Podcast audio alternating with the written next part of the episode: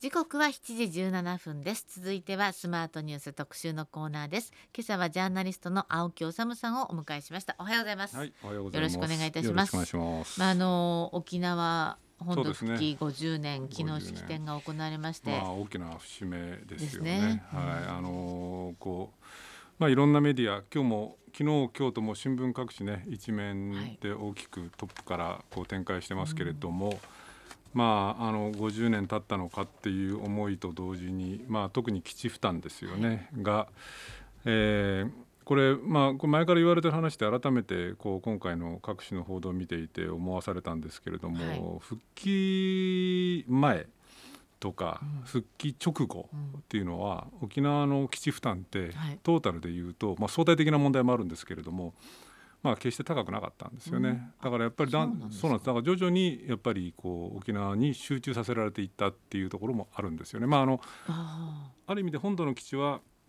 こうどんどんどんどん減る一方で、はいはい、沖縄は減らずにむしろ増やされて、えー、まあ、今回の辺野古なんかは典型的ですけれども、はい、で結果として、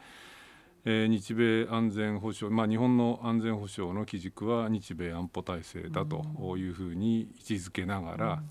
まあ、そのある意味で一番の負の側面であるその米軍基地っていうものの7割が沖縄に集中をしていると。でまあその必然的な結果といったら沖縄の方々はあの怒られるかもしれませんけれどもさまざ、まな米兵による犯罪であるとかあるいはこうなんていうのかなこういろんな事故事件などでまあ、沖縄の人たちのこう心を本当に痛めるような事件がいっぱい起きてきたっていうこととかつこれもねよくこう心ない人が言いますけれども沖縄っていうのは米軍基地で飯食ってんじゃねえかっていうような話もしますけれどもこれも今回ねあの各地が改めて報道してましたけれども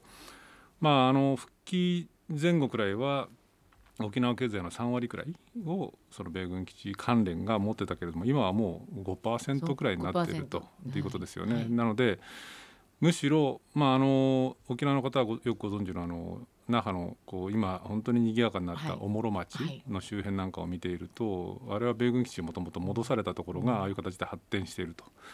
いうようなところを見るとむしろ基地が経済な方が経済が良くなるのではないかそうですね、はい、あの逆に言えば基地が経済の発展阻害要因になっているとい。うこと、うんはい、それからまあさらに言うんだったらその米軍基地だけではなくて、まあ、特に中国の、こう驚異的な発展と軍事的なこう増強ってものを睨みつつ南西諸島などには続々と自衛隊の基地、駐屯地などができていて、うん、まあ、沖縄っていうものがこう置かれているこういろいろな立場厳しいところに追い込まれている。特に、ね、安倍さんが核共有なんて言い出したりとかして、まあ、ウクライナ情勢なんかも受けて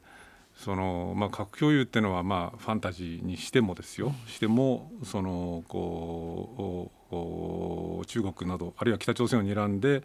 軍備増強ってことになってくるとこうまた沖縄の負担、まあ、辺野古もそうですけれどもねが強まるんじゃないかっていう懸念と同時に、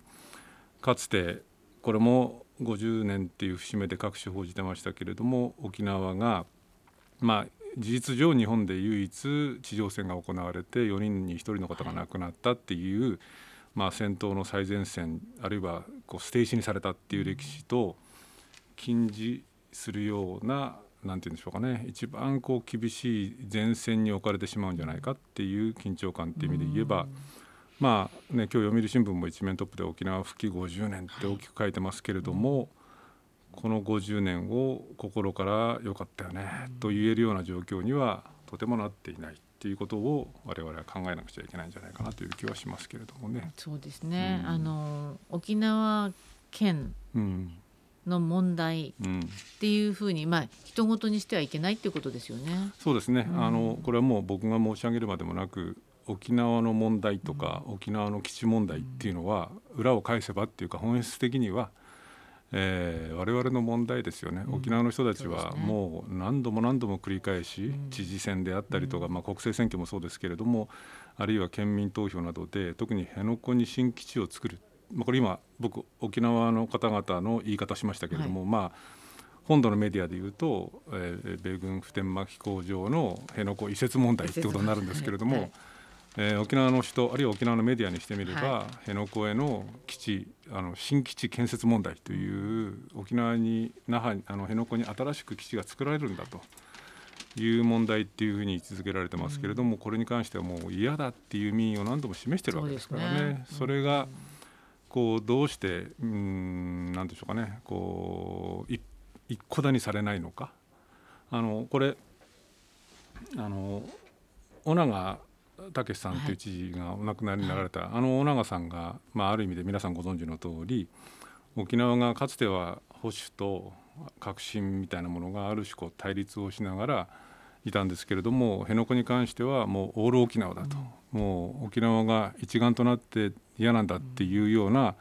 体制を、まあ、作るこう大きなこうバネになった尾長武さん、まあ、お亡くなりになられちゃいましたけども僕がインタビュー何回かしたんですけどね、はい、彼がおっしゃってたことで僕は本当に考えなくちゃいけないのは、まあ、彼はもともと保守の政治家、はい。はい、それも自民党の沖縄県連の幹事長なども務めたもともとは沖縄の自民党の、政治家ですよね。で彼がに僕インタビューしてそのなぜ変わったんですかと。もともと保守の立場だったのになぜ辺野古に関してはこうダメなんだという立場に変わられたんですかって聞いたら彼曰く僕が変わったんじゃないんだと本土の政治が変わったんじゃないかって言うんですね。でどういうことですかって話をしたら、まああの彼の言ったことを僕なりにこう咀嚼して言うと、あの沖縄にこう過重な基地負担をこう押し付けてる構図はかつてもさほど変わらなかったと、それはもうずっと一貫してそうだったと。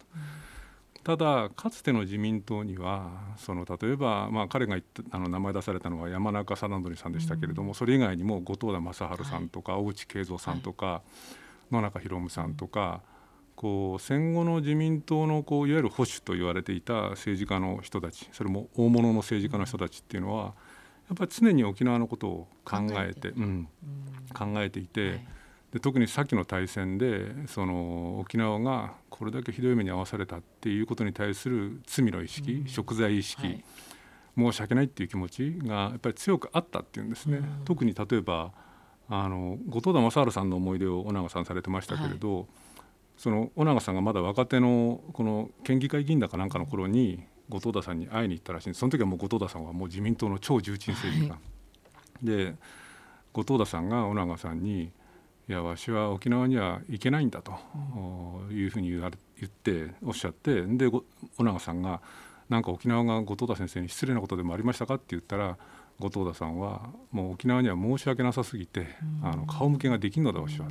後藤田さんっていうのはもともと戦前内務官僚で要するに沖縄がどういう目にあったのかっていうのはもちろんよく知ってるわけですよね。でそういう気持ちをこうおっしゃった。つまり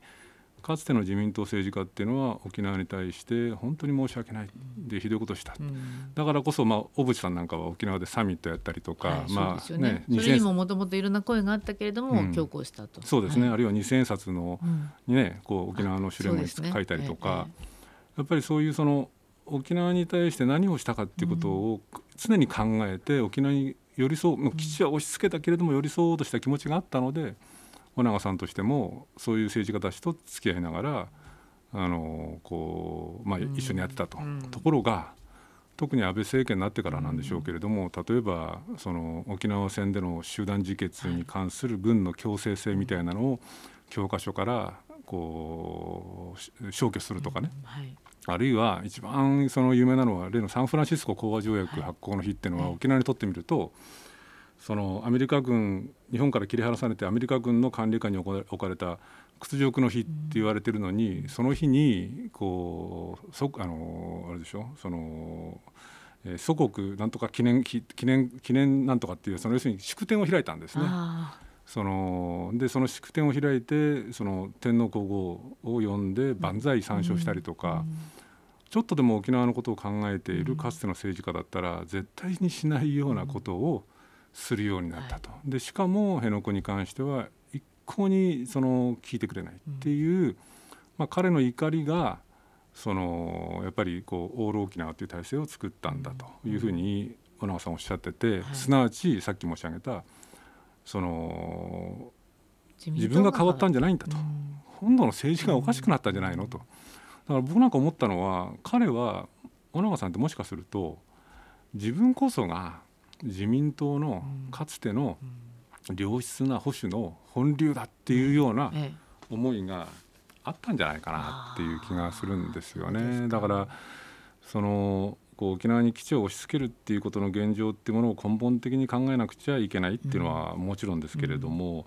やっぱりこうまああの最近の陳腐な言い方すれば右傾化っていうんですか？政治のね、はい、右傾化っていうか、まあ、僕にはそれはアホ化なんですけれども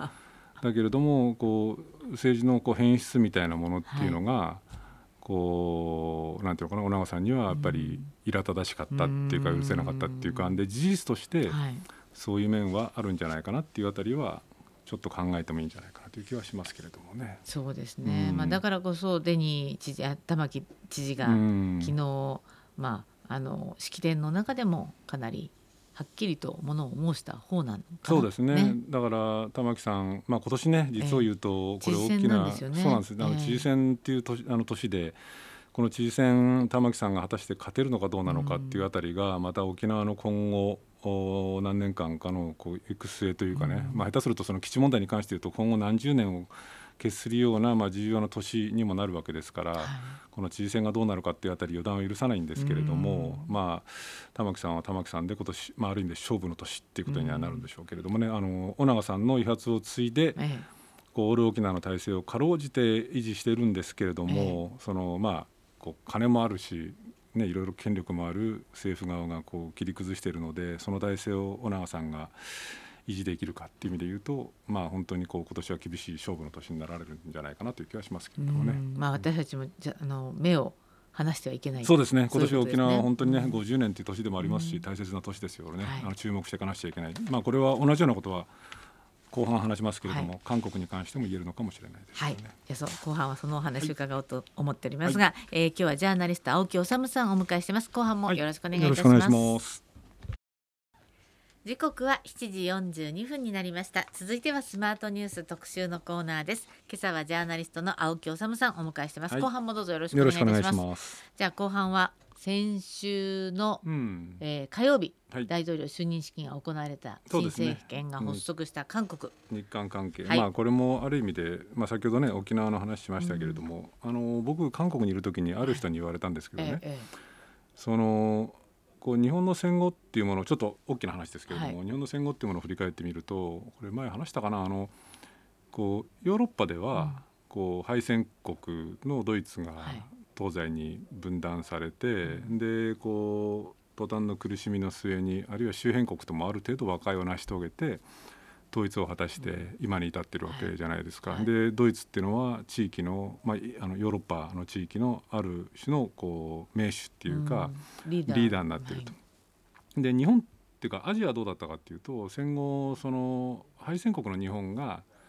これまあ本当絶妙って言ったらちょっと語弊があるんですけれどもこうポツダム宣言を受け入れたタイミングが非常に良かったっていうか絶妙なタイミングだったので、はい、日本が分割を免れた、はい、あれもしもう少し遅かったら下手するとね北海道はロシアに占領されみたいなことになってたかもしれないんですけどまあ歴史家じゃないんで、まあ、そこは詳しく踏み込みませんけれども日本は分割されずに、今度植民地支配日本の統治下から解放された朝鮮半島が、えー、戦後こうあのアジアではこう分断されてしまって、はい。はい、で今なお統一が果たされていないという状況ですよね。はい、で戦後の日本っていうのを振り返ってみると先ほど申し上げたようにその日米安保体制っていうのが戦後の日本の安全保障の基軸だって位置づけながら、えまあ、沖縄に基地を押し付けてたと。で戦後の日本っていうのは分断もある意味免れて朝鮮半島が分断され、でしかもそのいわゆる朝鮮戦争で日本は戦後の復興の最初の跳躍台になった。つまり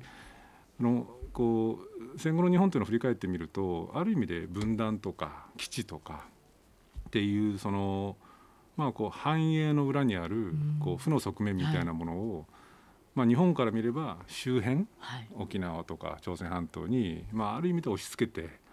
でその繁栄の果実、ええ、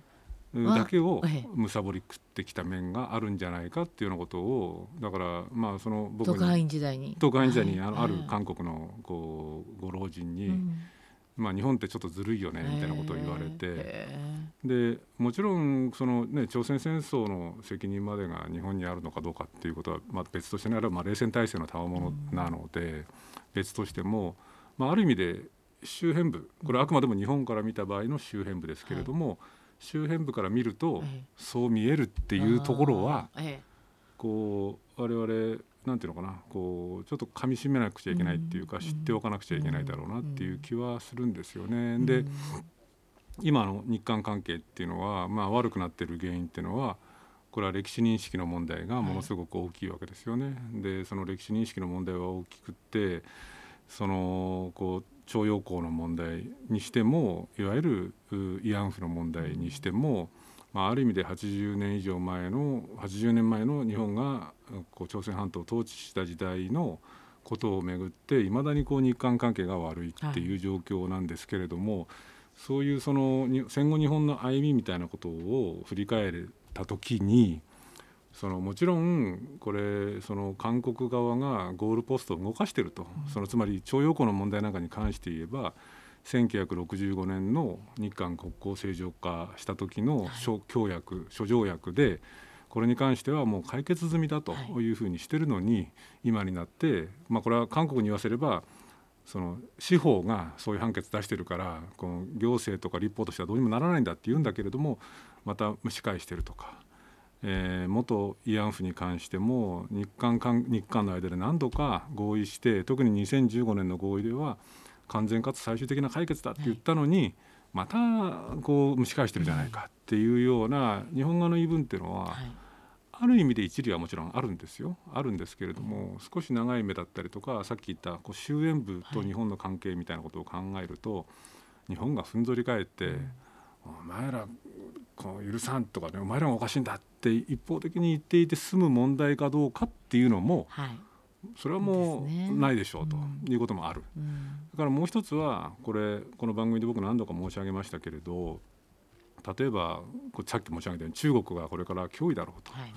あるいは北朝鮮が相変わらず核開発ミサイル開発をしていると、うん。でアメリカとの関係っていうのは日本にとっても韓国にとっても一番大事な安全保障の要なんだけれど、はい、このアメリカもついこの間までわけのわかんない人が大統領になったりとかもしかするとこのバイデンさんの後、ええ、またわけのわからない人になるかもしれない。そう、ね,、なると、日米関係米韓関係っていうのも不安定化する可能性があると、でそのアメリカと中国が覇権争いをするっていう状況の中で、この地域の中で日本が、まあ、民主主義とか市場経済とかっていう一番大切な価値を共有している国って、はっきり言えば韓国しかないわけですよ。まあ、台湾はちょっと別としてもね、韓国しかないわけですから、韓国との関係っていうのをある種安定的にした上で、中国と向き合う際もあるいは北朝鮮と向き合う際も、あるいは場合によっては米中が対立する中でこうこの地域の中で引っ越しできないわけですからこう安定的にこういろんなことに対処するためにも日韓関係が今のままでいいわけがないっていう現実的な感覚も持つべきだし、はい、もっと言えば今韓国の人口が5,000万ですか日本が1億減ってきてるとはいえ、1,000万2,000万あって。この2つ足すと2億近い人口になるわけですね。で2億近い人口と今日本は腐ってもこう経済規模でいうと世界3位でしょ。うんで韓国は10位くらいですけれども、はい、3位と10位の国が手を結ぶっていうのは意外と考えている以上に侮れないパワーにもなるっていうことを考えると、この日韓関係っていうのをなんとか立て直さなくちゃいけないっていうのは、まあ、イデオロギーの問題とかねあるいはそのアホなこう韓国ヘイトとかねあるいは逆のこうなんていうの感情的反日みたいなものを乗り越える価値っていうのは僕はすごくあると思うので、まあ、今回その韓国に、まあ、新しい政権ユン・ソンによる政権が誕生したので、はい、まあ、5年ぶりというかまた保守政権に戻るっていうことですけれどもこれをこうある種のきっかけとしてこう日韓関係っていうのを立て直してほしいなっていうか立て直すべきだろうなっていうふうに僕なんかは、まあ、あちこちで訴えてるんですけどそうすると青木はいつも日韓仲良くしろとかそんなことばっかり言ってるっていうふうに言われちゃうんですけれども、はい、ものすごくこう現実的な話だと思うんですけれどもね。えー、そうですよね、私もあのやっぱりお隣の国とちゃんとね、うん、あの関係を築くっていうのはすごく大事だと思うし今一つのチャンスが戻ってきたのかなというそんな気もしますよね。そういうことです。で、うん。まあこれ日本はもうどうしようもないので、うん、あの日本っていうかまあ韓国もね韓国も実はこれユン・ソンニョル政権誕生して5年ぶりの保守政権でっていうことなんですけれども、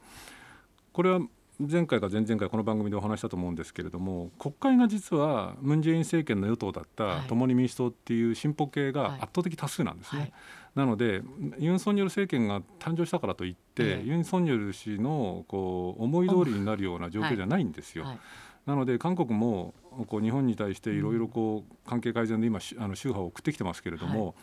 い、韓国だけにこうボールがあるんだみたいなふんぞり返っている態度だとなかなか難しいかつところが日本の側は岸田政権岸田政権は僕はあの政治記者じゃないんで岸田さんが何考えてるかとか林外務大臣が何考えてるか僕はビビットに取材してませんけれども、はい。あの辺がこうある程度韓国と関係を改善しようとしたとしても、どうも自民党の外交部会なんか見てると、そのこう自民党の保守派。保守派っていうか、まあ右派っていうかバカ派っていうか知らないけどそういう人たちはどっちかというとやっぱりこう韓国許さんみたいなふうになってるわけですね。そうなってくると日韓関係なかなかこう展望暗いのかなと思うんだけど、でもね、逆に今唯一の希望っていうか昔からいつもそうなんですけどアメリカのバイデン政権はおそらく日韓関係がこのままじゃいいと全く思ってないんですよ。なので仲良くせいよっていうふうに、バイデンさん今度20日でしたっけ？来るんです、20日から、はい、えーと、まず韓国行くんですそうなんです、ね、それからその後日本に来るんですね、えー、でこれはおそらく韓国にまず行って、えー、お前日韓関係をよくするよくせいよっていうことを言った上で日本に来て、うん、でその後日本でクアッドの会議、えーと、はい、日本とアメリカとオーストラリアとインド、はい、これはまあ中国を睨んでこうクアッドっていう枠組みで中国のこうなんていうかなある種牽制しようっていうか、はい、中国を囲い込もうという動きなんですけれどもクアッドの会議がさっき調べたら24日にあるんですね。で24日にあるこのクアッドの会議っていうのにおそらく韓国が今後加わってくるだろうと。クアッドプラス韓国みたいになってくるんじゃないかっていうふうな話もあるんですけれどもそうなってくると、まあ、ある意味でこう北朝鮮もなんか今コロナで大変みたいですけれども、大変そうですね。大変そうなんですよ、はい、ただ北朝鮮もどうもこうあのユン・ソンによる政権ができたっていうことと、はい、ミサイルガンガン飛ばしてました、ね、で今月中にどうも核実験するんじゃないかっていう話もあって、特にアメリカ大統領バイデンが来た時なんかが緊張感が高まる可能性があるんですけれども、北朝鮮もある、それからもっと大きく言えば中国もあるっていうことで。その状況の中で日韓関係をなんとかせいっていう,、こうかなり強いメッセージがバイデンがやってるんですね、だからつまり本当仲の悪い兄弟2人をいい加減にしなさいっていう親役のこうある種親,、親っていうかがね、バイデンということになってくるともしかするとそういうこう圧力っていうかによって日韓関係がもしかすればこう多少改善するっていう悲しいことにまた人任せアメリカ任せっていうことなんですけれどもそういうふうになるっていうことはあるのかもしれないですよね。岸田さんもやっぱり就任式行けばよかったのにと思うのは簡単なんですけどダメです、ね、うん、いやそうですよ。僕全くそう思いますよ、うん、あの行くことっていうのは大切だと思うし、うん、逆にねせっかくあの韓国のユン・ソンニョル大統領が歩み寄りをね期待してらっしゃるみたいだから特使団を、ね、あの送ってきたわけですから、えー、あのね今回あの韓国の、ね、中で大統領選とあと日韓関係をねをめぐってね、ええ、なんか面白いことをあの言ってる人がいたらしくてですね、はい、韓国のメディアなあ日本のメディアでもちょっと紹介されてたんですけれども、え、片手で拍手は拍手はできないと、はい、片手で音を鳴らせないって言うんですよ。はい、どういうことかっていうとその日本ではなんかこう韓国側だけにボールがあるみたいなことを言っていて、まあ、徴用工の問題も慰安婦の問題も、はい、で韓国側が何とかするのまでは様子見るんだみたいなことを言ってるけれどもこの問題ってさっき言ったようにこう日本側から見えてる情景と韓国側から見えている情景とそれから韓国側は何といっても65年のこう国交正常化した時っていうのは軍人出身の独裁政権だったわけですよ。うん、それが民主化をしてで独裁政権のいろいろこう不都合な点を見直すっていう中であのムン・ジェイン政権なんかがあったわけですよね。でそうすると日本からすればだって60軍事政権だろうがそれは約束じゃないかって言うんだけど、うんね。うん、だけど韓国からしてみれば、うん、いやあの時は軍人出身でしかも日本と非常になんか陰微に結びついた政権との間の約束じゃないかっていう思いがあるわけですよ、つまり韓国側から見えてる情景と日本側から見えてる情景が違うんですよね。でどっちに一理あるかって言えば僕先ほど申し上げたように両方に一理あるんですよ、つまり日本側にしてみれば約束だろう、韓国にしてみればそのもともとの、ね、日本がひどいことした話じゃないのっていう思いがあるでこれを組み合わせるためにはつまり片手だけで手を振っても音は出ないけれども、両手で振れば音が出る。っていうこう韓国の中でどうも言われてるらしくってつまり韓国だけが積極的になってもダメだし日本側もある意味政治的な意思で両方ともねこう民間レベルでいうと日本ではポップ k p o p とかの韓流がものすごい人気でしょ。韓国でも実を言うと本屋さんに行けば日本の小説とかいっぱい売れてるしあの日本のこと普通の人たちみんな好きだし。民間レベルではそうなんだけれども、ええ、多分一部の政治レベルとかメディアとかその若い世代はそういう隔たりがない気がするんですけど、ね、ない。ただし、え、それでもやっぱりこうなんていうのかな。こうじゃあ慰安婦の問題どうするのって言えば韓国の若い人たちも許せないっていうわけですよ。だからそういうそのでしかもうっすらとしたこう喧嘩反日みたいなのがあるわけですよね。でしかも政治の中では絶対許さんみたいなアホな連中が日本にも、まあ、韓国にもいるわけですよ。それを乗り越えるためにはやっぱりかなり相互に本当にこうきちんとした政治的意思でさっき僕が申し上げたようなこれこれで仲違いしててなんか得があるかと。むしろ、一緒にやった方がうん、経済的にも政治的にも外交的にもいいでしょっていう、あのなんていうかなこう政治的意思を相互に出して両手で手を振らないと音は鳴らせないしでも逆に言えば両手で振れば音が鳴るかもしれないっていうことだっていうんです。まあその通りだと思いますよその通りですね、うん、そして両手じゃないと握手もできないから、やっぱりうん、あの正解っていうのが何かもわからないけれども、うん、さっきの沖縄のね問題とちょっと似てて県と政府がこう一方通行ばっかりになやっぱり相互通行にならなきゃいけない。これもそうですよ。だから先週どこかの新聞がシャトル外交をもっと復活させるべきじゃないかって、やっぱりそういう対話って必要ですもんね。あのシャトル外交っていうのはね、キム・デジュンさんと小渕さん、さっきのね小渕さんの名前出しましたけど、小渕さんの時に98年ににキム・デジュン大統領と小渕さんが結んだんですね。その後しばらくシャトル外交やってて、まあはっきり言えば語弊を恐れずに言えばそんな70年80年前の歴史の問題でいつまでもこうぐじゃぐじゃするよりも、うん。未来志向にこうよっていうのが98年の問題だった、はい、でそれは韓国の問題でもあるし日本の問題でもあるわけですからだからこれは本当にこう乗り越える意思、うん、から65年のこう国交正常化の時もいろんな問題に蓋したんですね、はい、その蓋した矛盾が、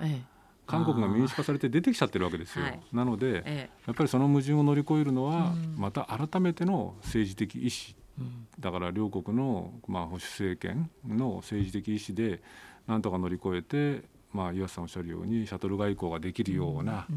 状況に持っていってほしいなと、うん、アメリカ頼りじゃなくてね、えー、そのためにやっぱり政治家両国の政治家が知恵を絞るっていうことが大事かもしれませんね。ね。はい、はい、ありがとうございました、はい、今日の特集のゲスト、えー、ジャーナリスト青木治さんでした。どうもありがとうございました、ま、よろしくお願いいたします。